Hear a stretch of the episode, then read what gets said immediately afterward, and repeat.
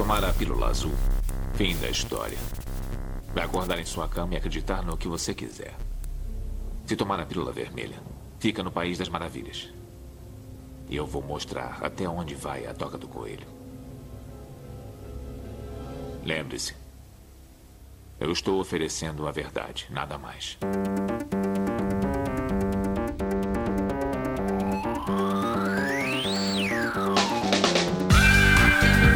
麦是时刻刻。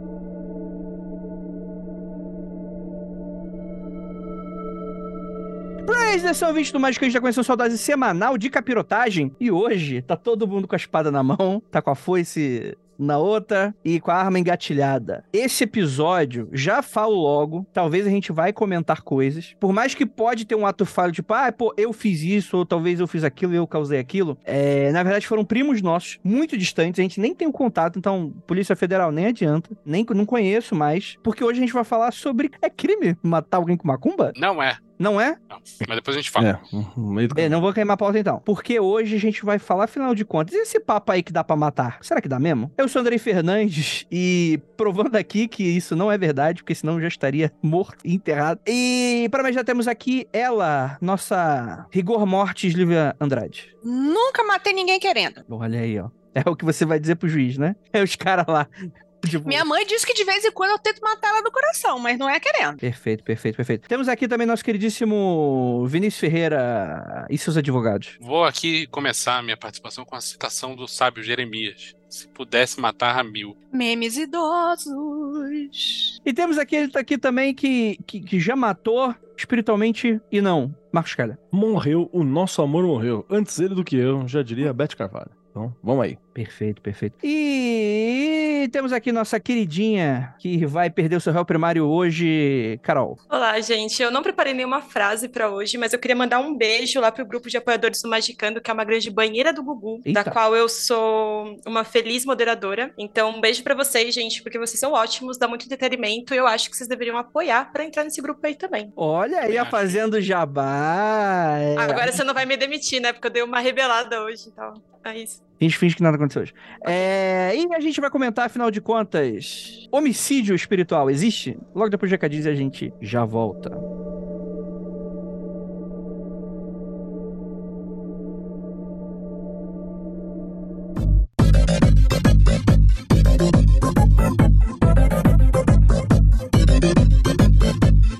Agora na área de recadinhos do seu, do meu, do nosso Magicando, pessoal. E aí, tudo bem com vocês, meus queridos? Galera, primeiramente avisar que caso você ainda não seja um apoiador no Aurelo, você tá perdendo conteúdos quentíssimos para você que não tá saindo no feed. Já aviso logo que a gente tá lançando microcasts em breve, em breve, em breve vai ter coisa bem legal aí saindo no nosso feed secreto aí da Aurelo. É só você dar uma chegadinha lá no Aurelo. Eles têm um aplicativo, né, como se fosse um agregador de podcasts, assinam a gente. E caso vocês curtam, né, quiserem apoiar assim, né, com o mínimo de 23 reais, você vai ter aí diversos microcasts que a gente tá lançando durante o mês. E cara, é, a gente acabou de gravar um sobre o que, que a gente aprendeu no meio mágico mágico que não necessariamente está correlacionado ao meu mágico, por exemplo, né? Então são assuntos interessantíssimos, outros engraçados, histórias malucas que acabam ficando de fora do podcast. Então é oportunidade aí de vocês ajudarem esse podcast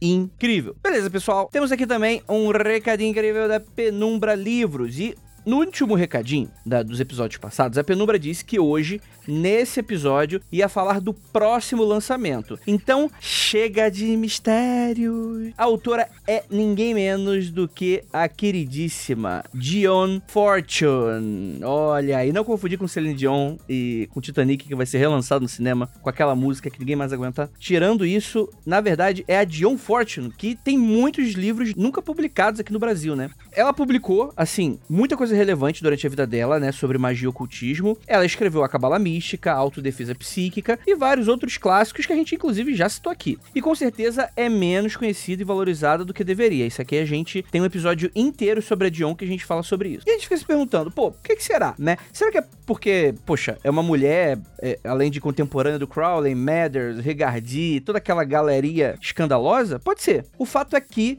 muito do que hoje a gente tem enraizado sobre tradição esotérica ocidental vem da Dion. E a gente nem se toca disso. Tem até um papo aí de autor famoso que plagiou o livro dela na cara dura. Bem, o livro será lançado pela Penumbra, é inédito no Burajiro. Se chama Ocultismo Sensato.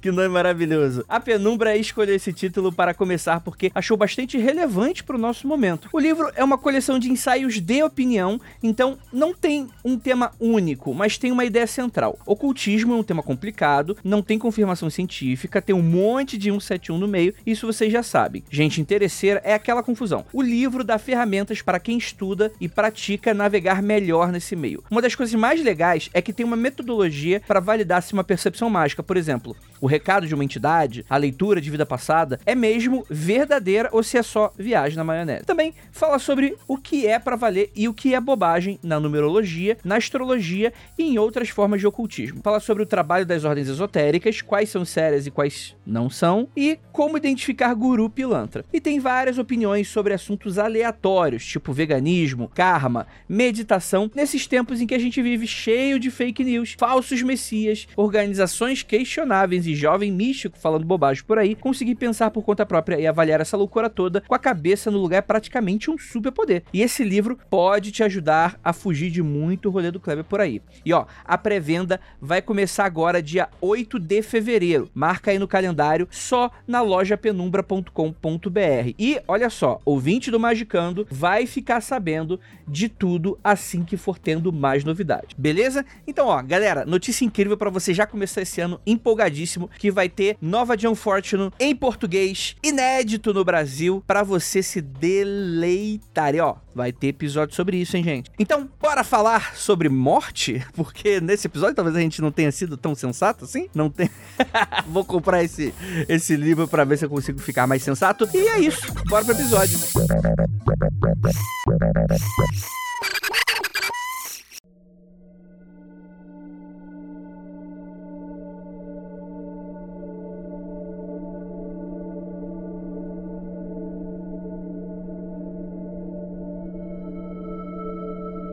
Gente do céu, estou sofrendo um ataque cardíaco. Seria Kira ou meus desafetos espirituais? Vamos ter aqui um debate franco sobre isso, porque antes de qualquer coisa, existe uma questão ética muito importante envolvida nisso. É certo matar alguém? Vinícius, vamos aqui combinar uma coisa. Vamos tentar evitar gastar dinheiro com advogados esse ano? Vamos. Tá, vamos lá. Então, cuidado com o que você vai responder beleza? Por isso eu estou fazendo gestos. Muito bem.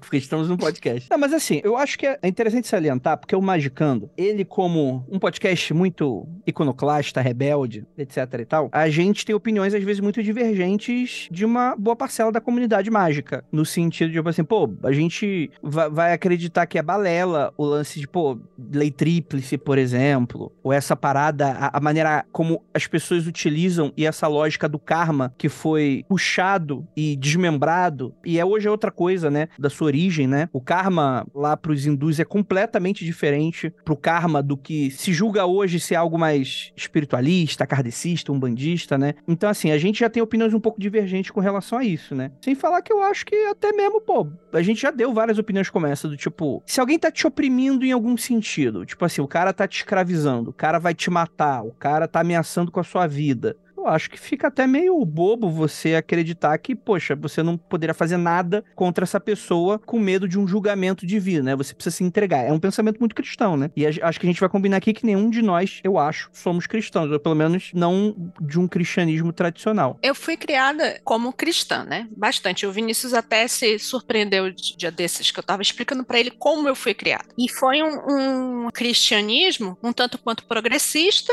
porque na verdade a gente tava vendo as falas do. Qual é o nome daquele padre que trabalha na. Estava vendo a entrevista do Júlio Lancelotti com o Mano Brown. Então, eu fui criada naquele tipo de cristianismo, mas ainda sendo um cristianismo bem progressista, tem muita coisa da culpa e tem muita coisa do você dar a outra face. Tá? Então, no cristianismo, além de você se sentir culpado quando você faz algo para si ou contra outra pessoa, você ainda é ensinado a dar outra face toda vez que alguém faz algo contra você. Certo. Isso é contra a Lívia, agora a opinião da Lívia. Tá? Isso é contra uma coisa natural do ser humano, que é a autopreservação e autodefesa. A violência. Não, não é nem violência, é tipo assim, eu preciso me, me preservar. Eu, então, eu tenho o direito de autodefesa. Para o cristão, às vezes, vou dizer, um cristão mais ortodoxo, seria, tipo, eu não tenho esse direito de autodefesa. Eu só vou levando. Deve agir corretamente e salvar sua alma. E salvar Se a alma. Morrer, tá tudo certo. Tá, beleza. Então, essa ideia de autodefesa, que para mim seria o, o, mais básico do básico, às vezes cria essa, a culpa das pessoas que foram criadas como é, católicos, já que é Brasil, né? A maioria das vezes é criado de forma cristã católica. E na hora que você exerce uma autodefesa, exerce um não, você cria culpa. E daí, para mim, todo o problema de não funcionar a magia para a pessoa, de, de, se sentir mal, de achar que vai ter um, um retorno de karma e tal, isso para mim vem a partir daí. Tô pensando, né? Porque você puxou um questionamento filosófico ancestral, né? Aí. E eu tô aqui discorrendo na minha cabeça sobre, sobre alguma dessas questões. Eu vou levantar, por exemplo, logo de cara, uma que é um argumento muito utilizado em favor do ato de matar, assim, né? Do assassinato, pela autodefesa e por aí vai. Que é a ideia de que, assim, ah, mas na natureza tudo morre, né? Tudo vai, tudo vem, e é assim mesmo. E para sobreviver, para se alimentar ou pra se autodefender, você tem a questão da morte. E assim, eu entendo isso como um argumento possível, óbvio, claro que entendo mas eu preciso lembrar que há muito tempo a humanidade está desconectada do processo natural. Então você pensar sempre como uma questão biologizante ou da natureza, ela pode parecer uma fala consistente, porque ela pega aquela roupagem científica, né, de que é os meus genes, são os nossos impulsos. Isso ajuda a dar uma certa consistência, uma aparente consistência. Mas vamos lembrar que o ser humano não é isso. E disso aí, para pular pro rolê Red Pill, né? Homem alfa, homem sigma, mulher isso, não sei o que das quantas e tal, ou mulher é quem tem órgão genital tal jeito, homem é órgão genital tal jeito, são discussões biologizantes, né? Então, disso aí, para uma discussão como essa, é dois palitos. Tá ali, tá na porta do lado. Você tropeçou um dia, você cai nessa discurso, nesse discurso. Por isso é importante começar a pensar isso a partir também do contexto cultural. E aí eu acho que a Lívia começa muito bem, quando ela fala sobre o contexto cristão, né? É, ou cristianizado progressista, da onde ela veio. E isso eu acho uma coisa já legal. Mas também tem um porém, que aí é outro ponto importante pra gente falar que toda a nossa estrutura de direito, e aí eu tô falando de direito porque uma das questões que a gente vai falar aqui é sobre isso, né? É crime, né? Como que é matar e tal. Tradicionalmente não, uma vida é crime.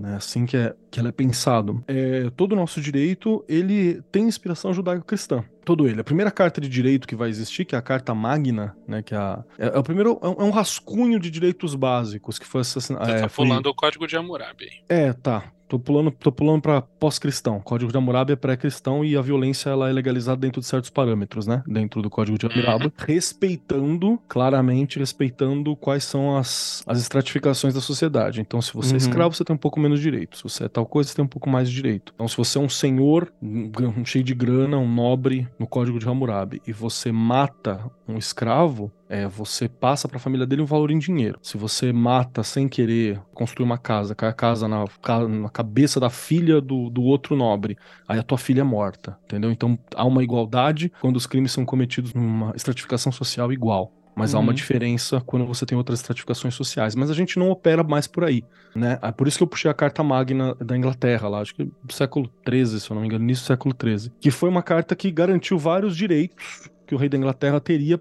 sobre formas como a Inglaterra já funcionava. Então ela já tinha leis que são costumes, né? Na Europa tem o consuetudinária, né? Que é a ideia de que tem coisa que você não precisa escrever. Sempre foi assim, sempre será assim. E ali é onde você tem uma coisa sobre ter algum respeito à vida, ter algum respeito à propriedade. É lá que você tem. Então isso já é uma herança cristã. Mas dentro do cristianismo também tem um bagulho muito louco, porque você vai lá nos Dez Mandamentos, você não matarás, ponto. A Igreja Católica interpretou isso como não matarás inocente. Uhum. aí cabriu, né? Aí quando você fala não matarás inocente, porra, aí vale matar sarraceno, vale matar muçulmano, vale matar bruxa, vale matar a porra toda que você não considera inocente dentro da sua estrita visão de inocência. Então a gente tem uma questão um pouco complexa aqui. Isso eu tô dizendo para poder fechar que é uma questão cultural e ela não é uma questão resolvida. E a magia ela tem um problema, magia moderna, pós século XIX para cá, que ela é muito individualista. Né? Então você tem uma coisa do teu caminho. E aí o que, que acontece? quem vai definir se, a partir desse olhar, quem vai definir se é certo ou errado tal coisa, acaba sendo o próprio magista, o próprio executor do eventual ataque. Se ele tem uma comunidade, né, aí tá, ok, ele pode levar pra comunidade, pode levar para voto, pode fazer algo assim, se ele tiver um grupo Você se acha o Punisher, né? Você é o advogado, o juiz, o executor, não, é, esse é o Dredd. É que é, esse é o Dredd. É que é aquele ponto da magia que ela encontra o neoliberalismo, né? A gente tem isso também, porque estão tudo no mesmo contexto, né? Estão tudo na Inglaterra, tá ligado? Então não uhum. tem como. Você vai ter um, um, um quê de, de um Locke ali no meio, você vai ter algumas coisas. Então é só pra dizer que não é uma questão que tá definida, assim. É uma, uma questão filosófica validíssima e que ela acaba caindo pro colo do individual, né? Ou seja, foda-se. Cada um acha o que quiser. Ou seja, mata aí. mata aí, a gente resolve depois. É isso. Você pode ver também outra coisa, assim. Tem gente que diz que a lei brasileira não, não impede ninguém de matar ninguém, mas só diz assim, há consequências. Exato. Na lei brasileira, por exemplo, há consequências você ameaçar alguém com magia. Você não pode ameaçar. Matar tá de boa. Acho que é isso que o Venâncio vai, vai, não, vai não, falar em algum momento. O que eu queria falar era dar uma amarrada entre, entre o que a Lívia falou e o que você falou. A Lívia levantou a bola aí de que o lance de autodefesa é o talvez seja a justificativa original para para você partir para violência contra alguém, né? Eu gosto sempre de lembrar daquele esquema que a gente já falou em N outros episódios dos circuitos de consciência. A coisa de autodefesa é o primeiro circuito. Todo ser vivo minimamente pensante, sei lá, não sei se bactéria tem isso, mas até inseto tem isso. Se você está sendo atacado, você tem um instinto de correr ou lutar. Né? Você, então a autodefesa é, é meio que um, um instinto natural de preservação da espécie e o, o, fundamento disso acaba sendo biológico mesmo, né? Uhum.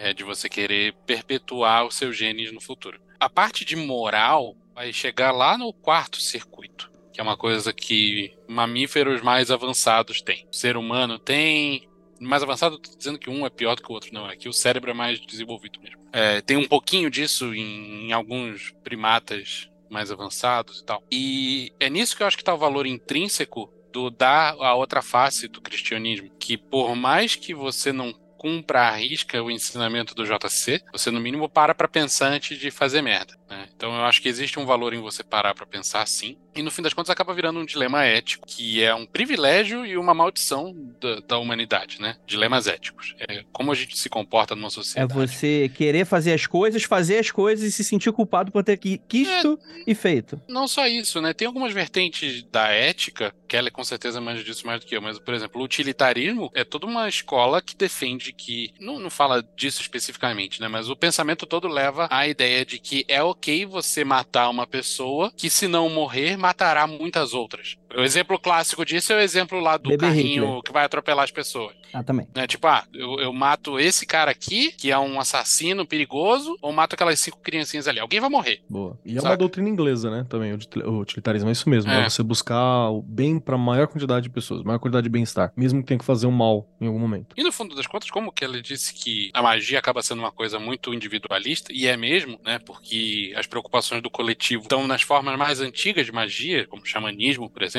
e ficaram hoje em dia muito relegadas ao campo da religião, né? Mas o magista hoje, antes de tomar qualquer ação, eu acho que mais do que se inspirar em lei tríplice, tal, que hum, acaba não sendo nada além de um código de ética, essa pessoa deve pensar no, na sua ética pessoal, porque tudo é individual, né? A gente tá num rolê, deixar de ser o NPC da nossa vida, virar protagonista e ter alguma agência sobre o universo ao nosso redor e, e tudo mais. Assim, tudo, no fim das contas, qualquer preocupação ética com base numa ética da coletividade, acaba sendo falha. A decisão que eu tomar num contexto cultural não é válida para outro contexto cultural. E no fim das contas, se você pensar bem, em termos de humanidade, não existe uma ética única, né? Então Perfeito. eu acho que no fim das contas o que vale mais é você, o seu código de ética pessoal e você ser coerente com ele. Deixa eu só acrescentar uma, uma outra parada também, que assim, isso é importante você descobrir, porque vou dar um exemplo meu, particular. Eu optei, em determinado momento da vida, a dizer que não sou a favor de tirar vidas em diversos contextos. Sou a favor da defesa, blá blá blá. Não tem problema nenhum com violência, inclusive gosto, né? Mas acho que matar é, um,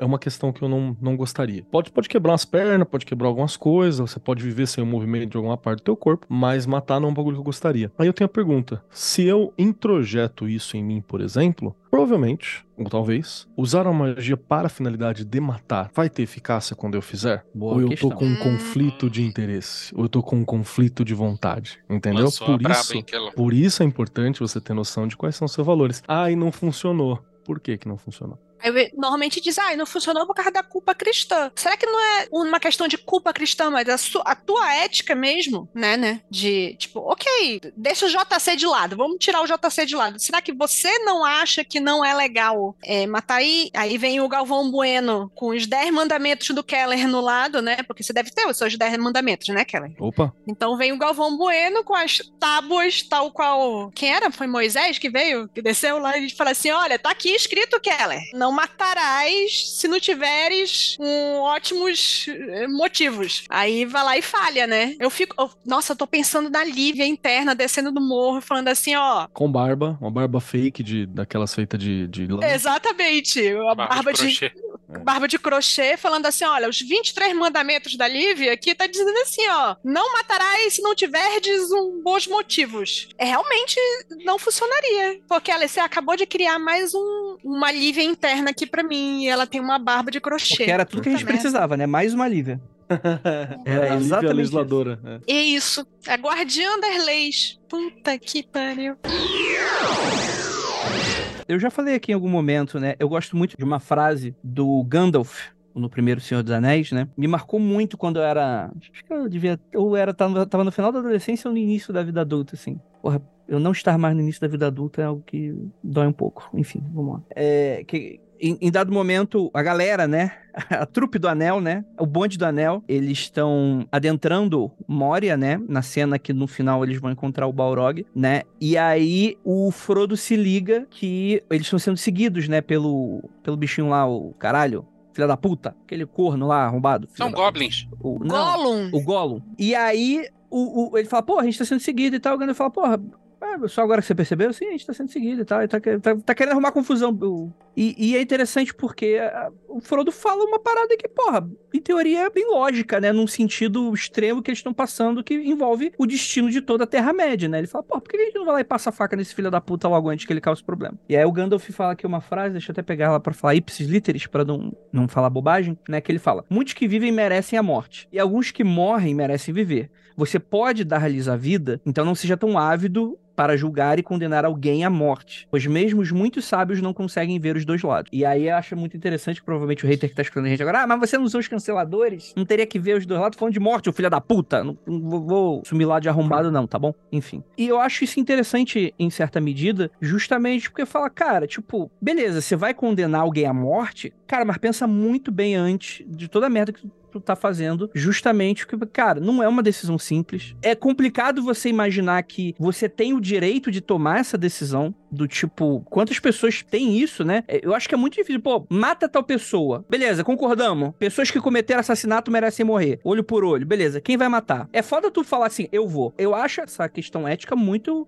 complexa pra mim. Eu, eu acho que hoje não não seria ávido a matar. Tá, só uma pergunta já mantendo o exemplo do Senhor dos Anéis aí. E se naquele momento tivessem matado o Gollum? Ia ser melhor pra todo mundo? O anel não teria caído no fogo. Tá bom. Vamos lembrar também que o Tolkien é cristão. Segue. Porque assim, a única vantagem que eu vejo em deixar um filho da puta desse viver é a possibilidade dele se redimir. Que só diz respeito a ele no fim das contas. E só diz respeito a ele. E só é uma vantagem de fato se você considerar a redenção no sentido religioso e tal. Porque fora isso, cara, o cara não tem família, não tem amigo, não tem porra nenhuma. Se ele vai se redimir ou não, não vai fazer diferença nenhuma. Pô, mas aí alguém pode fazer esse julgamento de, pra qualquer pessoa, né? Mas aí, como você disse, é uma situação extrema que implica no, des- no Sim, destino de todos os seres vivos da Terra-média. E eu acho tomar esse partido muito complexo, né? Quantos poucos amigos a pessoa precisa ter pra, beleza, tá de boa matar? Ou quanto extremo a gente tá numa situação para justificar isso? Ah, Quem define essa linha? o dilema ético tá todo aí. Mas a partir do momento que a linha tá traçada, eu acho que é fácil tomar a decisão. Perfeito. Aí é individual. Fala aí, Carol. Cara, eu acho. Eu gosto muito de conversar sobre esse lance de morte, principalmente nos círculos de bruxas, porque tecnicamente a parada da morte ela tá totalmente intrínseca à bruxaria, né? É, é basicamente a questão da, da a mulher que mata o bebê na hora do parto, né? A, é a bruxaria do malefício. A bruxaria do malefício é extremamente importante e necessário de se aprender também, né? Mas ao mesmo tempo a gente tem toda essa questão ética que faz com que muita bruxa ainda hoje, né? A gente não tá mais necessariamente praticando Wicca, já passamos os anos 60 faz um tempo, mas a gente ainda adota lei tríplice por uma questão ética, por medo mesmo, e também para ter essa roupagem um pouco mais amena, né? Mais boazinha, sua bruxa boa que não vai matar ninguém e tal. No entanto, eu acho que é importante você saber fazer, mesmo que você decida não fazer no final, como o Keller tinha mencionado, né? Ah, eu prefiro não fazer, é, esse aqui é o meu limite, eu não vou fazer isso, eu vou casar outros males para essas pessoas se eu quiser, mas eu acho importante fazer, aprender a fazer, né? É, na prática mesmo. E muita gente prefere não, por, por uma questão ética também. E aí, isso é uma pergunta que eu fico pensando, assim, se é só porque você eticamente pensa em não matar, porque você tem todo o seu, seu código ético pessoal, se você também não vai aprender ou pelo menos saber como como funciona na prática, sabe? Perfeito. Até para se defender, né? Isso daí, Sim. Carol, eu acho muito parecido com o raciocínio que as pessoas têm assim. Eu tenho que saber me defender. E, e para eu saber me defender, eu tenho que saber agredir a outra pessoa. Sim. Hum. Só que todas as pessoas que eu conheço que são artistas marciais de verdade que poderiam matar uma pessoa na mão usada, eu. na mão, na mão limpa, poderiam matar uma pessoa, são pessoas que não reagem nem a assalto. É, eu tinha é. um amigo meu que que é, com certeza não tá ouvindo a gente, o Henrique. Ele era 28 Dante, tá? Quando o cara era o capeta, uma das pessoas mais graduadas do Brasil nessa merda. Ele morava num lugar muito barra pesada no Rio de Janeiro. E ele, pelo menos uma vez por mês, era assaltado e perdia pro ladrão sem nem discutir. E eu ficava possesso conversando com ele, porque caralho, meu irmão, como é que você não enfia a mão na cara desse maluco? Não, cara, pra quê? Ele, e ele ainda me falava assim: se um dia cara estiver armado, apontando a arma para mim, eu ver que ele tá descontrolado e que não importa o que eu faça, ele vai tentar me matar, aí eu penso em reagir. Então, aí eu quero só puxar uma outra parada também, que tem um encaixe bom aqui, porque eu acho que muitas vezes eu vejo pessoas dizendo que isso está resolvido, né? Não tô falando dessa mesa, tô falando do mundo aí fora, né? Que acha que algumas coisas estão resolvidas. Fala assim, ah, não, mataria mesmo, ia lá e matava, ia lá e fazia isso, ia lá e fazia aquilo outro. O, o intuito desse programa é justamente que você ponha um questionamento, porque pensar é bom. Não sei se vocês estão ligados, pensar às vezes é legal, até ver por outra ótica e vai. E eu queria também falar para os magistas que são metidos a como que é o nome? A Marvel anos 90, tá ligado? A, a meteu, a, não, porque tem que matar mesmo e não sei o que, e vai lá porque nós é Edge, nós é limite, nós faz meme e não sei o que. Provavelmente tu é um bosta, né? É importante lembrar isso também. Provavelmente tu é um bosta. Então dá uma maturidade aí, tá ligado? Pra pelo menos pensar. Se tu manter essa ideia, tá tudo bem, mas tu pensou. Agora, de onde veio essa ideia? Da onde veio essa parada? Porque eu também quero acrescentar um rolê. Misantropia, ódio à humanidade, não tem muito espaço na magia também, não. Ah, não, mas eu tenho, sou da área negra do. É uma vertente específica que vai trabalhar com essas questões. E mesmo nessas questões que você trabalha, ainda tem uma busca de, de uma iluminação específica naquele formato. Ainda é uma misantropia que, na verdade, tem um antropo ali que, que, que a pessoa não quer mal, né? É, tem um antropo que é você mesmo que você não quer mal. Então, mesmo ali nessas magias misantrópicas, ela é uma outra posição. Não é Darkzeira, Abaddon do inferno, mega black metal. Urr. Dá uma respirada, né, cara? Você dá um banho, dá, um, dá uma cortada nas pontas desse cabelo, tá ligado? Compra uma camiseta clara e aí a gente volta a trocar uma ideia aí. Eu tenho uma outra coisa a falar, gente. Dentro desse raciocínio do Keller de que pensar é bom, acho que é, o pessoal tá, tava rindo da minha história da Lívia de barba de crochê descendo a montanha com os 23 mandamentos. Tipo, mas a Lívia com os 23 mandamentos e barba de crochê desce a montanha e vai dar de cara com o Xandão. A Lívia Xandão lá de roupinha preta Porra, lá no nosso. E eles têm que. Agora, é, com a Lívia careca agora, com aquela roupinha de necromante. E eles vão discutir Comensal da morte, né? então, e você precisa discutir, você precisa conversar com os seus, os seus divertidamente para você chegar à conclusão, para você chegar na sua moral particular, qual a conclusão que você chegar aí, porque Gente que, voltando ao cristianismo, durante muito tempo é dito que você pensar em cometer pecado já é um pecado em si. E não, gente, pensa, é, é 2023, tá? Pensar voltou a estar em moda. Então, você pensar, discutir consigo mesma, colocar cenários para você e você se conhecer é legal, viu? Pensar voltou a estar em moda em 23. Aí, é, e de novo, não é pra ofender, não, cara. Quem se sentiu ofendido aí, seja melhor para que eu não tenha que ofender de novo. Mas a intenção não é essa. A intenção é só mostrar que tem coisas que não deveriam estar resolvidas resolvidas tão facilmente, sacou? Tem coisa que merece pelo menos uns segundos de atenção. É isso. E tem coisas que, que vão muito mais do que segundos. Tem eh, filósofos que passaram a vida pensando algumas coisas e, tipo, você não vai chegar a essa conclusão ah, rápida. É falta do que fazer mesmo, né?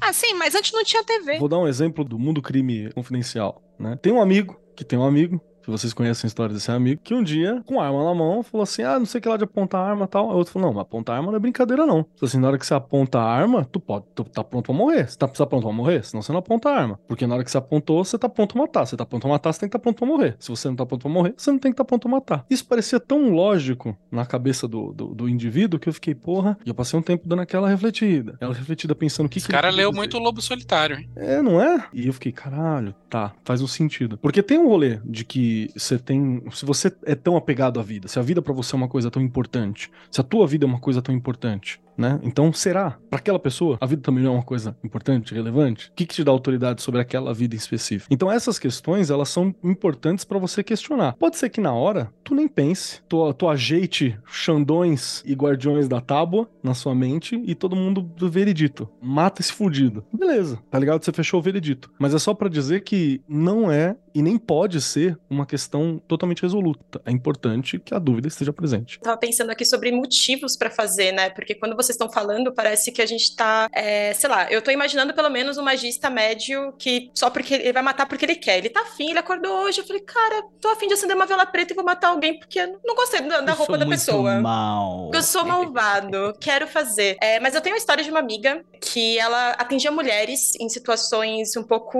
difíceis e ela atendeu uma mulher uma vez que ela era consistentemente abusada pelo ex-marido dela. E ela fez um negocinho que o cara não tá tão legal agora né? Eu acho que às vezes a morte é uma opção melhor, né? né? Mas aí a pessoa fica um pouco pior do que só morrer. É, e ela falou que ela pensou seriamente em matar a pessoa na hora, né? E ela tava usando magia necessariamente. Ela é uma bruxa também, ela atende a, a outras mulheres a partir do uso e de conhecimentos da bruxaria e tal, para ajudá-las nessas, questões de é, abuso e, enfim, traumas diversos. E aí a gente tem um contexto diferente aqui, né? Não é só um contexto de eu acordei não gostei da sua roupa, o meu chefe é chato comigo, o meu chefe não me deixa usar o, o WhatsApp durante é, o horário de trabalho. A gente tem um contexto muito sério, que é uma mulher que estava sendo abusada por um cara filho da puta. E essa minha amiga, ela tinha as ferramentas necessárias para poder dar cabo, né? E aí eu fico me perguntando, será que nesse caso tá tudo bem? Né? Nesse caso, eu não, não sei. Eu fico. É, levantou aí o questionamento. Esse apontamento da Carol é muito importante, porque é o seguinte: quem vem com um moralismo exacerbado, em quase 10 anos de Magicana a gente gravando aqui, porque uma pá de pessoa nessa nossa vida que adora arrotar iluminação, eu já conheci de diversas pessoas assim. Ai, Andrei, se eu fizer um mal para uma pessoa, é uma promessa que eu fiz para minha entidade, vai voltar muitas vezes para mim. E da mesma boca, no mesmo dia, essa pessoa falou: tal pessoa me maltratou e agora ela virou padre. No sentido, tipo assim, ele era um magistão fudidão trevosão e o cara meio que se fudeu no sentido. Mas tem diversos, pô, a, a treta da Umbanda, né? Pessoas muito particulares que não correspondem a todos os membros, né, de uma religião tão bonita e pacífica, né? Vieram tretar com a gente por nenhum motivo e tiveram ameaças inclusive espirituais, né? Ai, ainda bem que eu sou do bem, porque eu conheço pessoas, então é melhor vocês tomarem cuidado nesse sentido. Então, essas pessoas criam um moralismo muito do esquivo, muito do, do, do, do, do bem mesquinho, que é aquele sentido, ai, porque vocês falam desse jeito, vocês vão incentivar pessoas a sair matando as outras. Como se de fato existisse alguém que acorda e fala, hoje eu vou matar cinco pessoas. Quer dizer, é porque assim, né? Eu tenho uma dezena de facas aqui em casa, eu posso matar pessoas. Eu não vou vou matar pessoas e isso nem passa pela minha cabeça. Mas para essas pessoas, a gente conversar sobre isso e falar sobre isso vai dar na cabeça dessas pessoas porque todo mundo é um psicopata. Todo mundo é uma criança de 4 anos que vai sair matando porque foi, né? E coincidentemente são essas mesmas pessoas que votam no, no cara que, né, que libera arma pra todo mundo, etc e. Mas, enfim. Ou fã é, de Death Note. É, é, é enfim. É, mas desculpa, Lívia, pode falar aí. Eu só queria dar esse adendo porque existe muito moralismo nessa discussão e esse moralismo é usado dessa maneira que é muito perversa. É uma questão moral, então aí o pessoal quer enfiar o, moralismo deles no nosso e eu não tô afim que infirem nada no meu, não. Mas, enfim, o que eu ia falar era o seguinte, que a Carol tava falando de motivos, eu acho que que a gente tem que pensar também, Carol, que você tava falando assim, ah, tem situação Tipo, essa situação, situação para matar, essa situação, tem uma questão assim de equilíbrio, equiparidade, de, de, ser justo, eu acho que também nisso. Além do, da questão de autodefesa, até há uma questão de. Eu não sei, tá me faltando a palavra correta. O que eu tô pensando em é, é equiparidade, mas não é bem isso. É reconing a palavra que você procura, tá ligado? É, dá o troco ali, dá um. É, isso, tipo, tem coisas que, que a reação tem que ser de acordo com a ação, eu acho, entendeu? Ação e reação, nesse caso, você tem. É o problema da, das pessoas, né? Sim. Tem tudo a ver com o seu conceito de justiça também, né? Mas é isso que eu tô falando. É isso natural. daqui é, é, a Lívia de barba de crochê e a Lívia vestida de comensal da morte conversando para chegar à conclusão. Vocês, por favor, conversem com os seus alter egos de barba de crochê e de comensal da morte e cheguem à conclusão de vocês. Você pedir justiça pra Tyr, por exemplo, às vezes isso é uma baita sentença de morte. Sim. Pra começar, pra quem não se diz cristão, e mesmo assim, o Keller matou a pau com relação a essa galera que se diz cristão, né? Também, né? Mas a galera que não se diz cristão é muito bizarro o quão esse moralismo cristão eles implicam nisso. Tipo, você é nórdico. Os caras saíam de casa para matar gente, para roubar gente, para estuprar gente, para garantir, porque a casa que eles moravam não tinha porra nenhuma, e não que isso justifique, é óbvio. Tô falando sobre isso. Naturalmente, não dá para resumir a cultura de um povo com vikings, né? Óbvio, né? Mas com toda certeza eles não seriam censurados por isso pelos seus pares na época, que muito provavelmente garantiam o sustento nessas idas e vindas deles pela Europa, por exemplo, né? Então é muito bizarro. É claro, tá, André, mas, mas tipo, hoje em dia, nós vivemos no século XXI, etc. Apesar do positivismo, eu até concordo com essa afirmação. Mas com toda certeza existem muitos processos mágicos que são pensados de maneiras de, muito diferentes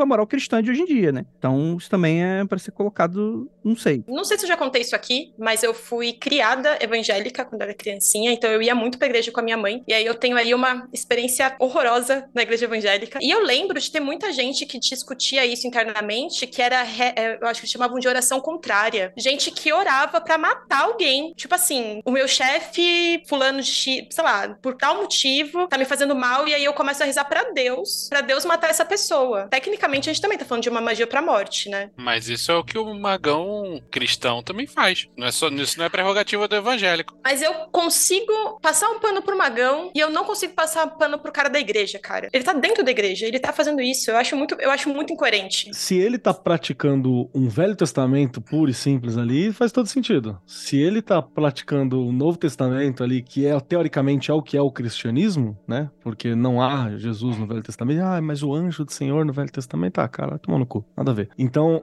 se você pega, pega isso, se for um cristão da velha guarda, que é o que tá fazendo sucesso no Brasil hoje, o Brasil atualmente ele prega Velho Testamento a todo momento, mais do que o Novo Testamento. É e aí tá em, tá em coerência, porque é exatamente isso. Tipo, Tiago, Caio citaram o Salmo 109 aqui no, no chat. O Salmo 109 é tipo a Marselhesa, tá ligado? Vamos matar os nossos inimigos, né? O sangue, o campo será pintado com o sangue deles. É tipo né? o Conan dizendo o que é bom na vida. Né? É, exatamente Exatamente, tá ligado? É, é, por aí. Mas isso também tem que entender como uma característica de formação de, de grupo, né? Então você. É muito mais fácil você formar um grupo quando você tem inimigos fora desse grupo, né? Então você tem algumas coisas que também não são independentes, mas eles são frutos de uma questão cultural. E tá certo não passar pano pro, pro cristão que mete essa, porque teoricamente o nome da religião dele é cristão, não o judaísmo clássico antigo, né? É, não, sim, mas é que ainda assim a gente, a gente não tá, né? A gente não é cristão, a gente não vai pra igreja, a gente tá praticando uma espiritualidade que não é convencional. E a gente vai ter algumas questões de cristianismo que estão enraizadas dentro da gente ainda, né? Mas eu acho que isso faz parte, acho que faz sentido a gente ter esse tipo de debate interno. Eu aprendi a ser assim, eu vou perdoar ao invés de atacar a pessoa e tal. Mas para uma pessoa que tá dentro da igreja, que, né, que ela tá debaixo desse dogma, é muito incoerente, é absurdo, sim. assim. É... Mas, Carol, entra muito num lado, muito assim, tipo, uma coisa de verdade, não é a culpa deles, porque ele, ele não matou, ele só rezou. Quem mata é quem Deus, mata, né? Quem mata é Deus. Né? Eu só puxei tá o gatilho. Não, então, no nosso caso também. Quem mata não é a gente. quem mata é a força. É a força. não é o Jedi. Daí, eu acho que entra a lei, porque pelo que eu li, tipo assim, a lei tá dizendo que não é proibido usar macumba pra matar. Não, a, a, lei diz que é proibido matar. Na verdade, não é proibido. Existem consequências, né? Existe um código penal definindo se você fizer tal, que é um crime, você vai ser penalizado por isso. Mas a lei não tipifica matar por magia como crime, porque já existe o crime de matar. Ponto. E ela não entende que existe um magia é uma forma de matar. Então, matar uma pessoa é um crime, seja como for. Se, por algum motivo, e, e, isso nunca vai ser provado no tribunal brasileiro, você conseguir provar que a pessoa matou a outra usando magia, vai presa sim. A não ser que seja realmente num, num círculo ritualístico, né? Você tá no ritual e você sacrifica alguém, aí tudo bem, porque você enfiou é, alguma sim, coisa mas, na pessoa. Mas aí não fez a magia é. para matar alguém, matou é. alguém no processo. Aí... É, eu acho que aí cria aquele problema do como é que você vai provar, né? Entra um mini cast que teve no início desse episódio, tipo, como é que você consegue provar uma coisa dessa? né? E fica meio complicada. Para todos os efeitos, a pessoa acordou morta, né? Aí, porra, não, não tem como associar isso, não tem como definir uma relação de causalidade entre a magia que foi feita para matar a pessoa e a morte da pessoa. O que... Calma aí, calma aí, calma aí, calma aí, calma aí, calma aí, mas aí a gente precisa ser didático aqui, que é o seguinte: a gente tá sendo tá. bem claro, acho que o ouvinte já tá entendendo isso. A questão é que o artigo 147, superstição religiosa, pode sim ser utilizada como ameaça. É crime, você não pode ameaçar. O problema todo é ameaça. É. é, então. É que eu tô lendo a lei na íntegra, né? Tipo assim, pode ser utilizada como ameaça. Então pode aí, galera, tá liberado. Não, não é isso. Não, é, ela vai ser encarada como ameaça, o que confere crime porque os elementos que o constituem são os meios de qualquer outra modalidade de ameaça. Elas se diferem apenas na característica, já que esta é feita a partir de meios simbólicos, né? Por exemplo, o indivíduo, ao fazer menção à magia negra, por exemplo, prática de macumba e rituais de passagem, eu tô lendo na íntegra aqui, tá, gente? Feitiçaria e bonecos de voodoo, entre outros, está utilizando de conteúdo de crença mística para consumar a ameaça, né? Então, Sim. pode matar, não pode ameaçar. Ameaçar com magia é a mesma coisa que ameaçar sacudindo uma arma, por exemplo. Uhum. Falando, eu vou ir na tua casa, vou dar três tiros na tua cara. É a mesma coisa que dizer, eu vou matar três bots, tu vai acordar morto amanhã, entendeu? É, é tão crime quanto. O fato é, se eu matar três bodes e você acordar morto amanhã, se não tiver nenhuma forma de me colocar na cena do crime matando você com as minhas mãos ou com algum veneno, ou alguma coisa, não vai dar nada para mim. O problema todo é ameaçar a pessoa, deixar a pessoa intimidada, dizendo vou fazer algo de ruim contra você. É passível de BO, inclusive. Sim. É passível de BO, inclusive, como qualquer crime. Também não é uma questão fácil, a gente precisava de magistas, magistas advogados em algum momento para isso. Conheço vários. Abraço pro Dimitrão, abraço aí pra galera. Porque existem algumas questões, assim. Você tem situações dentro da lei brasileira onde algumas coisas espirituais foram utilizadas também. Você tem casos que foram que tiveram envolvimento, teve peso de carta psicografada. Você tem casos onde eh, aqui no chat mesmo, onde advogados conseguiram comprovar que o indivíduo estava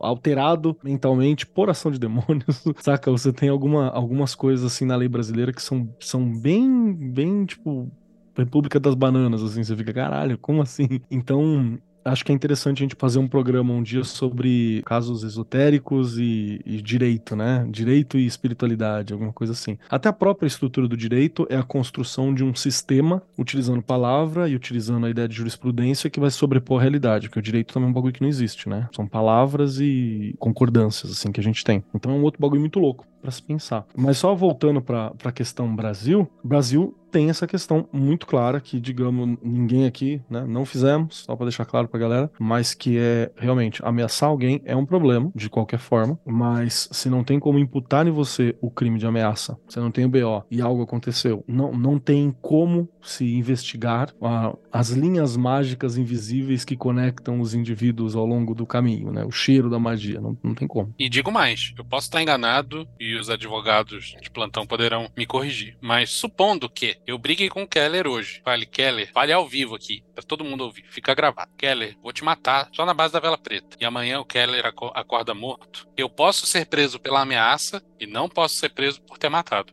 É. Ah, que bom. Ou seja, ou seja, calado leis, vence. Quatro leis da magia, exatamente. Calado tá lá por um motivo. Achamos o porquê. Achamos. Tem Javela, ó, quietinha. calado vence é o novo lema. Eu gostaria de resgatar um pouco do que a Carol falou mais ou menos no início ali do podcast e tal, que ela falou um pouco sobre a bruxaria, né? Eu acho isso muito interessante, porque, não querendo falar em nome da bruxaria e tal, mas. Mas já tem... falando. Mas já falando, né? Mas, não, assim, tem esse aspecto saturnino, né? Que muitas vezes é ignorado por algumas vertentes, né? Ou que algumas pessoas ignoram, né? Naquele, ah, não, é só uma bruxinha, etc e tal. Mas tem esse aspecto, né? E eu acho isso muito interessante, porque na, na faceta tradicional do que a gente fala sobre magia, a gente fala isso diversas vezes, cada tradição é uma tradição, vai ser diferente, vai ter suas regras, etc. Eu não vou querer cagar regra com relação a isso, não. Mas, de fato, é muito interessante a gente, não necessariamente praticar, mas a gente estudar, entender e entrar em contato com isso, né? Porque a morte, ela é muito importante pra gente também como magista, em certa medida, né? Porque, é, é, né, é, tem uma fala do Keller bem antiga, né, que eu gosto muito, né, do tipo, é, você em cima de uma montanha composta pelos seus eus mortos, né? Pelos... Não é do Peter Carroll, na minha não. Peter Carroll. Não, é, agora é tua. Fudeu. Tá bom. Agora. Peter Carroll, cai no pau agora. Manda magia pra matar o Keller. Vamos ver se funciona. Tá meio otário, hein? Vou deixar no ar aí. Caralho. Mas quem não é, né? Quem não é também, né? Cara, eu gosto muito do lance da, da magia de morte de uma forma simbólica. É, então, isso já. A Polícia Federal nunca matei ninguém, só pra deixar claro. Mas a parte simbólica é muito importante, porque pelo menos dentro da bruxaria, tudo é cíclico. Tudo tá falando sobre os ciclos da natureza, então necessariamente trabalhar com morte é importante, né? Então, é, dando um exemplo não tão é, detalhado, porque não posso dar detalhes, mas é, na minha iniciação, no momento em que eu termino a iniciação, o que eu tô fazendo basicamente é enterrar uma pessoa que era muito parecida comigo, tinha um cabelo parecido, a voz parecida, ela era como eu mas de alguma forma eu tive que enterrar ela para poder renascer a partir de um outro olhar, né? A partir de uma nova consciência, a partir de um outro grau de entendimento da minha magia, da bruxaria, etc. Isso é um tipo de magia de morte também, e é simbólico. E tem como fazer isso também para outras pessoas de uma forma simbólica, não necessariamente a pessoa, você vai deitar a pessoa à base da vela, mas você vai matar alguns aspectos das suas relações com ela e, enfim, outras coisas simbólicas aí que podem estar associadas com você e a pessoa que é o seu desafeto. Assim como como a morte do tarô não é necessariamente morte corporal. Precisamente. Assim como o Kali não necessariamente vai te levar pra vala, né? Mortes simbólicas estão na magia aí pra caralho, vários aspectos. Não, precisa. É, é, agora, depois de ter ofendido uma, uma, determinada camada no início do rolê, deixa eu exaltar essa camada. Aí tem um outro rolê, que você precisa dessa galera que não tem medo de mexer com coisa trevosa para poder ressignificar, por exemplo, o que é a ideia de morte. Sim. Morte está associado muito à questão negativa, né? né? E realmente não é algo cheio de vida por, por sua própria natureza, né? É, mas você precisa entender qual é que é a tua relação com isso. E aí, puxando agora para uma questão mais do rolê xamânico e tal, acho que daqui só a Carol que não, não conhece muito bem. Mas tem todo o sistema, é, o sistema da, do, do, funcionamento do xamanismo urbano que eu trabalho, que o Vinícius e a Lívia já conheceram, o Andrei conheceram, que é uma coisa lenta para se desenvolver, mas é sobre você transitar entre esses estados. Você precisa explorar qual é a tua relação com a morte também. Faz parte do rolê mágico em geral, xamânico como uma questão de magia mais primal. Você tá tanto no momento da vida quanto no momento da morte. Você entender qual é o processo da morte não faz sentido você tá dentro do rolê magístico e ter nojinho do, do rolê de morte. Sim. Não faz sentido você ter achar aquilo sujo. Não faz sentido você não querer que aquilo seja algo com que você se relacione. Se você não souber lidar com essa densidade, com essa parte trevosa, você tem um problema. Você vai tá ser um magista meio medíocre, né? Assim, não, sem querer ofender ninguém, mas já ofendendo. É, é, real. Tem algumas áreas que é, então a galera trevosa do mato mesmo, pelo menos nesse ponto eles fazem uma coisa interessante. E eu confio mais em alguém que passou por esse processo de que não vai matar aleatoriamente do que uma pessoa que tem medo desse processo, julga quem faz Lógico. e que não se entende nesse local de morte. Sim. Essa pessoa não conhece esse peso. Eu vou fazer um comentário que eu já vi fazerem na minha frente, que não tava falando de saber magia, não tava falando de magia, tava falando de religião, mas uma pessoa conversando, dois amigos, que um era ateu e o outro virou para ele e falou assim: Ai, mas se você é ateu, se você não acredita em nada, você não acredita em vida após a morte, o que te impede de sair matando quem você quiser? Aí eu sabia, eu já sabia a resposta que ele ia dar. E ele falou assim: Não, mas eu já faço isso, eu já mato a quantidade de pessoas que eu quero matar, que é zero. Tipo, eu não preciso que alguém me diga que eu vou arder no mármore do inferno para isso. Ou seja, tem gente que não consegue dissociar moralidade de religião, né? Isso. E, e não, é, né, não, não é necessário. Não se você passa pelo processo, se você sabe como. É a mesma coisa que conversar com o médico. De que, tipo assim, um médico, ele sabe te matar com aquele medicamento que ele tá te dando. Só que ele te dá um medicamento para te curar, entendeu? Então, ele aprendeu o processo, sabe o que pode dar errado e ele usa da forma boa. Ou não, né? Então. Tá aí é... Corta é, isso, Jota. Whoa! E é isso, né? Então, só, só pra gente levantar essas, essas questões que eu acho que, que ela é importante para colocar. E, e, voltando, é preciso lidar com a densidade também, com essas coisas que são mais densas. É preciso lidar com a densidade, é preciso lidar com a questão sexual, é preciso lidar com essas questões de tabu. Não tô falando para você matar alguém, pra você fazer orgia, se quiser pode. Não tô falando pra você fazer nada dessas paradas. Tô falando que você tem que saber como que são o seu comportamento diante dessas questões. Faz parte do processo de se explorar. Né? Você pode ser alguém que lida com, com questão de morte nunca ter matado ninguém. Você pode ser alguém que lida com magia sexual e não ser alguém dado para orgias e por aí vai. Mas é importante você não limitar, cara, senão ferrou, velho. E cuidado com as certezas demais, mano. É isso que é embaçado. Mano, você não tem noção, cara. Você que tá ouvindo a gente, você não tem noção o quanto as nossas certezas, elas às vezes são morada de fraqueza ou morada de insegurança, sacou? Sim. E, isso, e é isso. E é isso. Até numa discussão que a gente teve sobre outra pauta, que vai voltar novamente, né? A gente tava falando falando sobre uma pessoa que criticava o mago, que falava sobre política, que se posicionava politicamente. Dez anos depois, Hitler aparecia, né? E essa pessoa muda de opinião né? É, nunca diga dessa água não beberei. Não, mas é só pra falar que, tipo, pô, quando a gente não fala das coisas, essas coisas aparecem. Então, pessoas com imaturidade, é muito fácil aparecer uma pessoa que vai falar, é errado matar, mas é certo matar essa pessoa que eu não gosto. E aí, quando essa pessoa vier com tanta certeza, é muito mais fácil alguém que nunca se posicionou, nunca pensou sobre, nunca teve que passar por uma situação, nunca, não sabe exatamente o que é aquilo, a pessoa não sabe o peso daquilo. A pessoa vai cair na primeira, né? Acho que esse ponto que você levantou, ele traz à luz uma questão que é o seguinte: o dilema ético de matar ou não matar não é exclusividade do tema magia. A gente está discutindo matar ou não com magia apenas porque existe uma diferenciação legal entre matar magia e matar de outras formas. Porque no fim das contas, o dilema ético se aplica a qualquer outro método. Se você acredita 100% que magia funciona e que a sua magia dá certo, não tem diferença entre você matar a pessoa acendendo a vela preta ou matar a pessoa enfiando uma faca no, no pescoço dela. Uhum. Aí a questão toda é: tens o que é necessário para esmagar essa rata? É porque tem consequências, né? Não, não só consequências legais, né? Tem consequências de. Você consegue dormir com isso depois? Então, eu não estava pensando nas consequências legais. Eu estava pensando, tem a consequência da própria psique da pessoa, de você lidar com as coisas que acontecem depois. Os seus atos têm consequências de 100% das vezes. Às vezes a consequência você sabe lidar, às vezes não. E esse é exatamente o conceito do karma tibetano, né?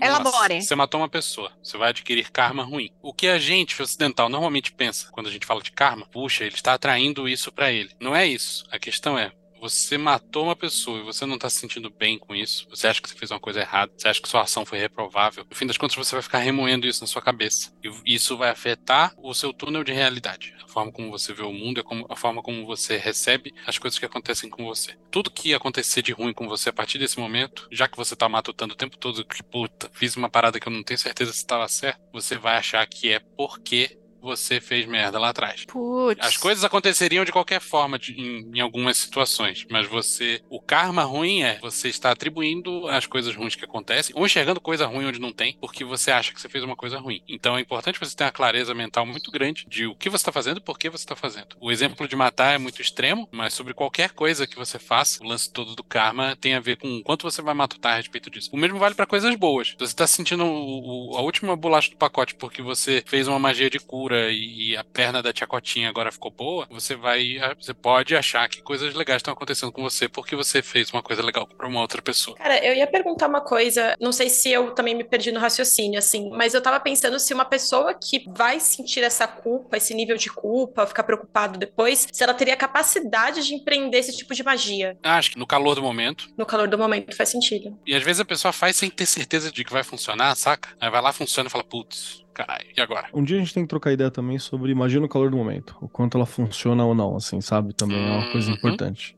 É um bom tema. Porque eu acho que é, acaba sendo assim que muitos de nós, no geral, magistas, me incluindo, a gente opera também. Né? Faz sentido, mas aí eu fico pensando que pode ser que seja até um processo meio inconsciente, né? Estou com muita Sim. raiva, tanta raiva daquela pessoa que por causa dessa raiva eu e, e vou te falar que na Poder raiva as coisas funcionam, Funcionam bem. E às vezes é legal. é algo que já tá lá desde antes, né? Então, e aí? É um motorzinho bom, raiva. Aliás, é, às vezes você quer fazer magia funcionar, você pensa em outra coisa só pra te dar raiva. Sim. Saca? Sim. É legal. Mas aí é interessante porque se você é uma pessoa que, nas suas regras pessoais éticas, se você não quer matar ninguém, então você tem que ser um magista que tá sempre olhando para essa parte da raiva para você não fazer é, aqui... entrar nesse processo inconsciente de acabar matando alguém. Né? E é por isso que a gente tem que trabalhar a sombra. Por isso que a gente tem que trabalhar uma coisa, porque você sabe, você se conhece. Por exemplo, assim, se eu vou me conhecer, eu sei que eu sou uma pessoa que tem um motorzinho de raiva muito grande. Você aprende a lidar com a sua própria raiva até com, em situações sociais. Magístico também. Tem duas formas formas de encarar o rolê também. A gente pode discutir isso em algum momento. Que é você pensar que tipo de magista você é. Se você. Ah, você fala assim, não, é, é pela emoção, né? Aí me dá emoção, eu vou lá e faço e funciona, ou é isso que vai, mesmo se for algo que eu decidi de antemão. Então a gente tem uma questão aí, cara, porque tecnicamente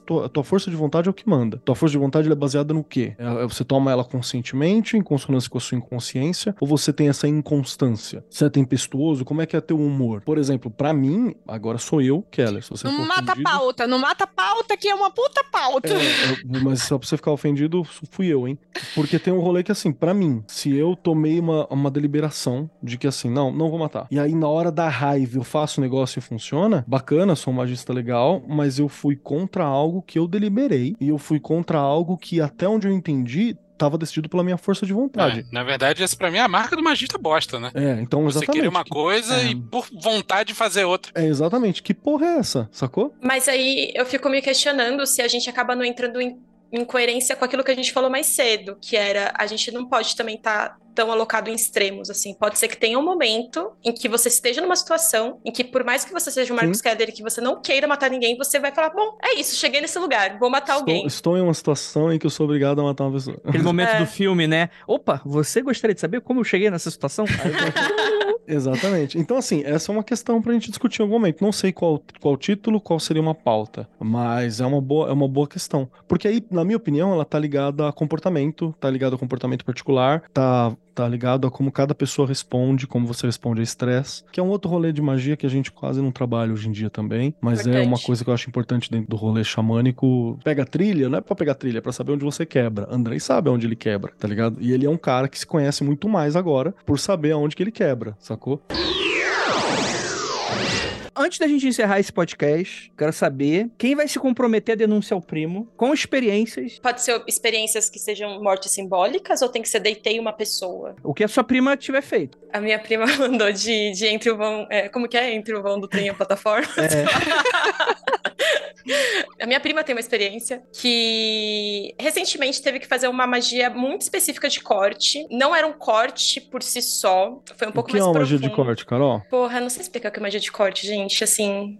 Magia de corte, para mim, é aquilo que eu vejo no TikTok, que amarra as duas velhinhas. Isso é uma magia de corte. Você pode estar é, ligado com uma pessoa que você não queira mais estar ligado, por alguma razão, e você quer cortar essa pessoa da sua vida. E como bom magista, você vai ter uma arma de corte. Então você vai ter uma faquinha, você vai ter alguma tesoura, alguma coisa que você vai poder cortar. E aí, simbolicamente, você vai usar alguma coisa para simbolizar esse nó que você tem com essa pessoa, essa ligação, e você vai cortar. E essa pessoa, tecnicamente, não vai ter mais acesso energético, pelo menos a sua vida e por consequência você vai poder afastar ela fisicamente também, né? Então no mundo material você vai empreender esse afastamento da pessoa. Eu acho que isso é uma explicação de magia de corte. Mas basicamente eu precisava cortar uma pessoa há um tempo atrás, porque enfim, relações, isso acontece. E não deu certo. Não deu certo porque você precisa fazer trabalhos internos também quando você vai fazer magia de corte, não é mesmo? Você precisa querer fazer essa magia de corte. E aí eu tenho um amigo que ele tem uma técnica é, barra ritual muito interessante que necessariamente está trabalhando com morte. É morte, é o rolê da morte mesmo. Então, não, não, eu achei que foi um pouco mais profundo do que a parte do corte, necessariamente. Então, você estava necessariamente matando o núcleo do que fazia você estar ligado àquela pessoa. Parece muito dramático, né? Mas é meio que isso mesmo. E aí, a gente fez esse trabalho, que eu achei muito interessante. Ele durou horrores, porque você tem que pegar uma flor e você tem que esperar essa flor apodrecer, deixar ela bem podre mesmo. Então você está trabalhando tecnicamente com a coisa da morte, o que acontece a partir do momento que a morte,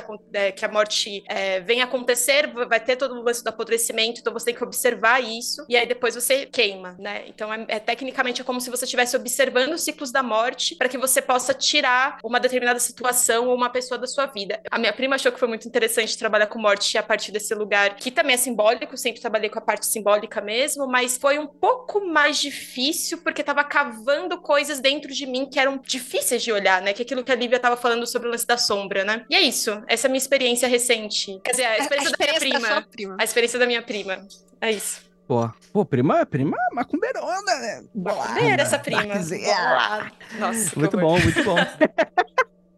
Pô, adorei, cara. Excelente, excelente. Você, o pupilo da Carol agora. Cansei de ser do bem. Agora você. Você cansou de ser do bem. Você vai ser trevoso. Gótico. Você, vai, você vai no Madame comigo, Andrei. Bora, bora. Vamos marcar Bora. Então tá bora, bom. Bora. Pode ser, pode ser um outro menos bolsominion?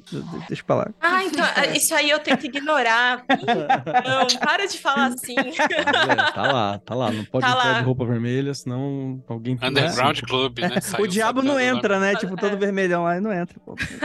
Foda. É... Show de bola. Quem vai ser o próximo a se comprometer aqui com o primo? o meu primo soube uns tempos atrás que uma amiga dele estava passando por um problema. Essa amiga teve um, um relacionamento no passado que era bem abusivo, bem escroto não era abusivo de, de dedo na cara e, e, menosprezar a pessoa, era abusivo de pessoa tem marcas permanentes no corpo e quase morreu mais de uma vez por causa disso. Tal. Uhum. Problema sério mesmo. E tava rolando uma briga judicial para tentar conseguir uma ordem de restrição. Que essa pessoa que era abusadora tava ameaçando a outra pessoa e, e é assim, cara, a pessoa não tinha paz. Não tinha paz jamais. Existia ainda a possibilidade muito real, embora a gente não tivesse. A gente não, né? O pessoal lá do meu primo não tivesse certeza se a cônjuge atual do abusador estava sofrendo a mesma coisa. Muito provavelmente sim, né? Que isso é. A pessoa é filha da puta, né? Não tem sim. jeito. Então, pediram pro meu primo fazer uma parada para tentar impedir essa pessoa de se aproximar. Meu primo pensou assim, cara, esse maluco, ele faz mais bem morto que vivo. Esse cara podia morrer, que não ia fazer mal para ninguém no mundo. Tipo, se esse cara morrer, não tem, não tem nenhum lado negativo. Aí meu primo acendeu umas velas, fez umas paradas doidas aí, e dois meses depois ficou, chegou a notícia de que o cara. E é isso. Essa é a história que meu primo me contou. Ainda bem que eu me dou bem com a sua família.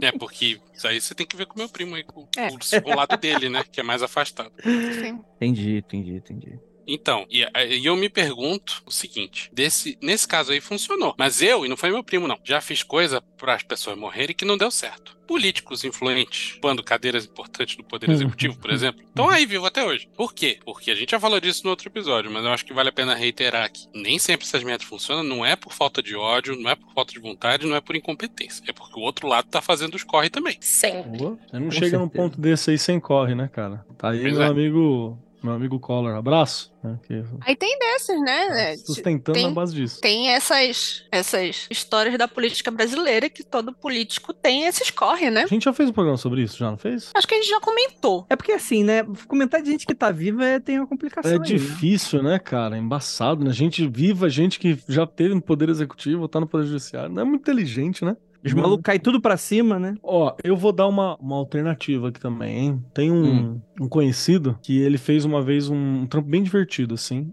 que era envolve o rolê de morte, né? A gente pode chamar genericamente de magia saturnina, né? Que você vai lidar com coisas de, de morte, destruição de Saturno e tal, que era reforçar a programação de morte que muitas pessoas já têm. Às vezes a gente já tem uma programação de morte. É, vou dar um, um, outro exemplo que o irmão desse amigo tinha uma programação de morte que era bater na idade do pai dele que ele ia morrer. Tinha certeza disso. E era um bagulho que se ele não, tra não trabalhasse, se não acontecesse naturalmente, era capaz dele causar, porque ele estava programado para isso, sacou? E a gente tem algumas assim, umas programações que estão aí. Né? Tem várias programações que a gente tem na nossa vida e normalmente está associada à família. Nascer na família é como está possuído. Então é muito fácil você recuperar ou seguir passos de familiares, porque é aquilo que é esperado de você, é aquilo que foi programado em você de diversas formas. Trabalho, idade para ter filho, blá blá blá, o que fazer e tal. Então fugir disso já é uma. já é, é preciso uma força de vontade muito grande para fugir disso. Uhum. E aí, esse conhecido olhou para um desafeto e falou assim: vamos lá, vamos reforçar determinada programação de morte. de autodestruição. E aí você só senta e vê. É uma espécie de Aikido espiritual, né? Você usa a força da própria pessoa para mandar para onde você quer. Não, é, você só tá dando uma potencializada ali, tá ligado? E aí você assiste. E é um processo normal. Isso é muito comum, inclusive, em é uma estrutura de feitiço muito, muito comum. Que é você só botar uns encostos em cima ou botar umas paradas junto ali que vai potencializar a desgraceira que o indivíduo já é, tá ligado? Então. Eu acredito, pensando nesse Aikido espiritual aí, eu acredito muito mais em você não precisar entrar em um combate. Assim, até eu saber recentemente que você não podia ameaçar as pessoas, eu achava que uma boa ameaça, tipo assim, tipo assim, não mexe com aquela ali, era a melhor coisa que você podia fazer. Criar uma, uma aura de tipo, não mexe com aquela ali. Eticamente eu acho zoado. O que é mais hum. legal é uma magia marciana, né? Que é você olhar pro maluco e falar assim, aí fudido, se preparem, sobe tuas defesas aí que tu vai tomar tabefe meu. Sobe tuas defesas. O legal é fazer isso. Né? Inclusive, nesse caso específico, ainda rolou um momento de falar assim, mano, por mim, cara, você vai se destruir sozinho. Eu achei cruel, gostei. Vou só potencializar e deixar para assistir. E eu sei que acabou acabou com. Um, é, é uma coisa que esse amigo meu é particularmente proficiente, né? E aí foi, foi muito legal que isso acabou no momento em que o, que o cara cansou e falou assim: ah, não, tá tudo bem.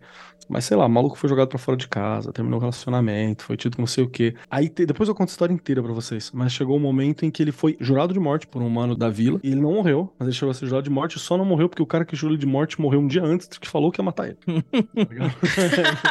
Uma gente boníssima. É nesse naipe o rolê, assim. Eu achei que esse exemplo do Keller é o exemplo do quando é melhor você só matar, porque às vezes é melhor você só morrer do que você passar por toda essa merda, sabe? Não, cara, às vezes. Foi uma maldiçãozinha tá, boa essa é, às aí. vezes você tá libertando, não tem que libertar ninguém, não, deixa pagar em vida. Eu acredito mais nessa, nessa filosofia do amigo do Keller, porque eu nunca estive numa situação tal qual o primo do Vinícius, entendeu? Porque aí, é, tipo assim, por isso que você tem que fazer sua reunião de condomínio, colocar o seu Xandão com o seu Moisés para conversar, para você se conhecer, para saber o que que eu sou capaz e o que eu quero fazer se eu estiver nessa situação. Porque vai que o que você sabe ou o que você pode fazer não bate com o que você quer. Eu, enquanto pessoa, não quero. Eu, que, eu quero viver da minha paz, paz, tranquilidade, mas, tipo assim, às vezes nem o que a gente quer não é o que a gente recebe, né? Vinícius. Não, era só uma observação sobre o Keller, já, já passou. Uma observação, né? Põe a mão na cabeça, tal qual Chiquinha, olha pra direita, olha pra esquerda.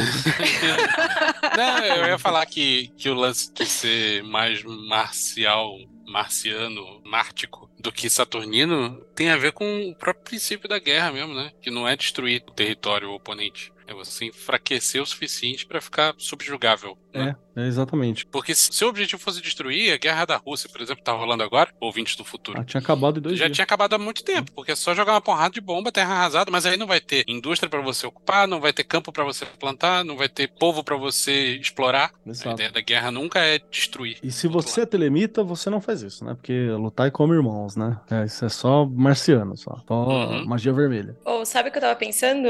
Que, hum. Embora a gente não possa ameaçar porque é crime e aí não vamos fazer isso porque não queremos ser presos, eu acho que parece interessante usar lugares e momentos em que você não vai estar sendo gravado e ninguém pode provar que você está ameaçando para você poder dar essa enfraquecida. Eu acho que essa enfraquecida é muito importante pra magia. Ou só olhada de bruxa, né? Que a bruxa tem só que olhada de olhos. bruxa. Uhum. Você olhar e falar assim, beleza. É isso. Então, gente, eu vou contar uma coisa aqui que meio, meio lateral. Livre enquanto adolescente, jovem, jovem adulto, adolescente, eu achava o máximo esse do olhar da bruxa e tal, não sei, aquele olhar tipo assim. E eu só ficava com cara de louca. Eu não, eu não conseguia, não consigo reproduzir isso. Eu só faço a cara de louca. Então, no será, máximo né? que eu consigo, justamente, Andréia, tipo, a gente tem que lidar com o que a gente tem. Então, agora eu chego à conclusão de fazer uma cara, sei lá, de Rabid. Você já viram aquele, aquele videogame que são os Rabbids, são uns coelhos muito doidos? Sim.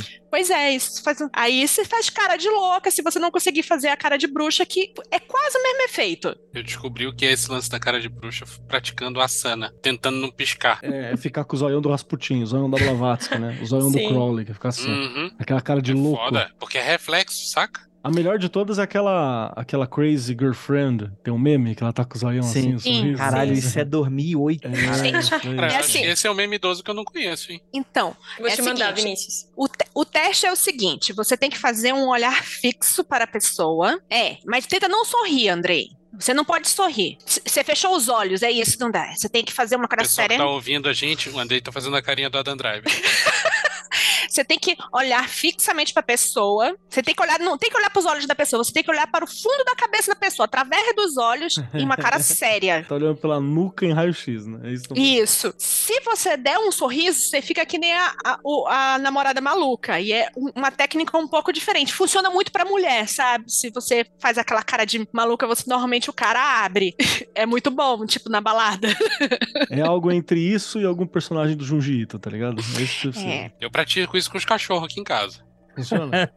Não. Porque eu li no livro do lobisomem, o Apocalipse, que isso é uma forma de resolver conflitos entre lobisomens sem necessariamente sair na porrada. É você ficar olhando um para um pros cornos do outro até o primeiro piscar. Mas você fazia isso quando você era vendedor. A diferença é que você fica olhar pro corno do outro e ficar em silêncio. O primeiro que Tudo falasse. Bem, hoje, hoje, eu não sou, hoje eu não sou mais vendedor, eu faço com os cachorros. Eu tô falando que funciona no, com o ser humano, você, se você não falar ainda, dá uma, uhum. uma melhorada. Causa aquele ambiente desagradável. Deixa eu só acrescentar uma parada que é legal também. Quem quiser saber mais sobre o rolê da morte, dá uma olhada na, no clã dos Eutânatos do Mago Ascensão. Eu acho que uhum. tem muito a ver com o que a gente tava falando. Bem lembrado, você falou de lobisomem, você me lembrou disso, Venâncio. Eu, eu, tô, tô, eu, tô, eu tô jogando aqui, tá ligado? Porque eu não leio essa galera faz um tempo, assim. Mas eu me lembro que batia muito com isso. Inclusive, tendo uma mina que era líder dos Eutânatos, que nunca matou ninguém, mas sabia como. Sabe? Um bagulho assim. É, a gente confirma aí que magia é o RPG levado a sério, né? É isso aí. É claro que é. Tanto que se você não consegue fazer a cara de bruxa, o olho de bruxa, então você pode parecer extremamente inocente, fofa e meiga. E aí todo mundo vai ficar, nossa, que bonitinho. Por dentro você fica, haha, calada vence, você deu uma vela preta.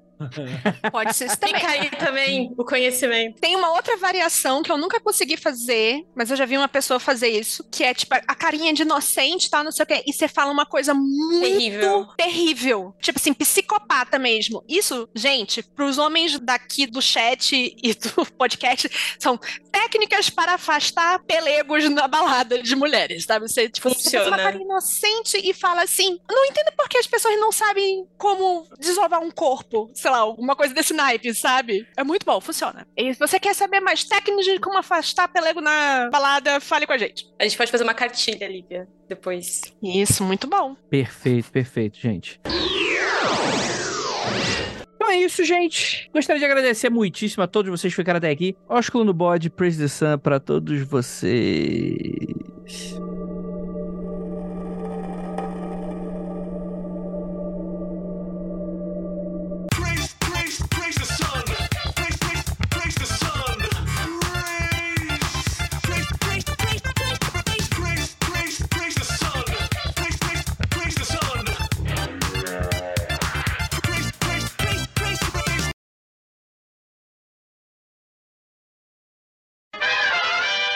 E é aquilo. Praise. The... Acho que eu... o, o Optimus Prime acabou de sofrer um acidente. É. lidar com as coisas que acontecem depois. Os seus atos têm consequências de 100% das vezes. Às vezes a consequência você sabe lidar, às vezes não. foi meio carnal agora, né? Porra, foi. foi. É isso aí. Porra. Aquele cara que pega o Harry Potter?